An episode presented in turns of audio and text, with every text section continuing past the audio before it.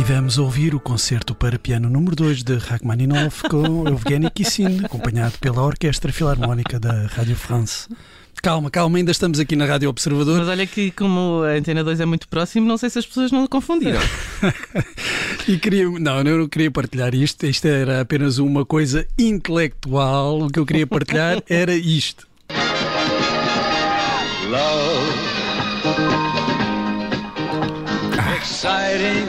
Agora sim, que boa recordação, o Barco do Amor. O Barco é? do Amor. Eu sempre que ouço esta canção, agora penso no infeliz Francesco Schettino. Sério? O célebre, é verdade, não consigo evitar. Olha, quando ouço esta música penso em casa de, na casa da minha avó. Pois, eu antes também, eu antes também, mas agora já não.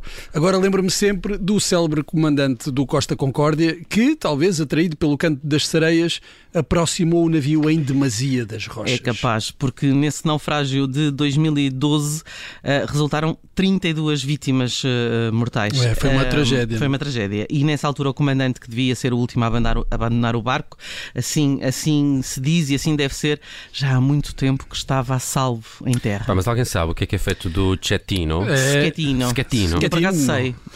No outro dia fui ver, por causa da data do Costa Concórdia. É, porque e ele agora voltou a estar nas notícias notícias. ele foi condenado a uma pena de prisão de 12 anos em 2017, pena que está a cumprir e, diga-se, com distinção. E é por isso, por esta razão, que ele está de volta às notícias. Espera lá, como é que se cumpre uma pena com distinção? Olha, por exemplo, estudando Direito, ah? que é coisa ah. que alguns reclusos decidem fazer, se calhar um pouco tarde demais para eles, e no caso de Schettino, estudando também jornalismo. Epá, nem que não faça isso, não desgraça a vida dele. o, que é que, o, que é que, o que é que ele quer aprender? Que eu até posso dar-lhe umas luzes. Eu, eu, eu, não sei, eu não sei exatamente o que é que ele pretende, mas uh, ele colabora no jornal da prisão, do estabelecimento prisional. Ah, okay. Portanto, já está a ter formação on job.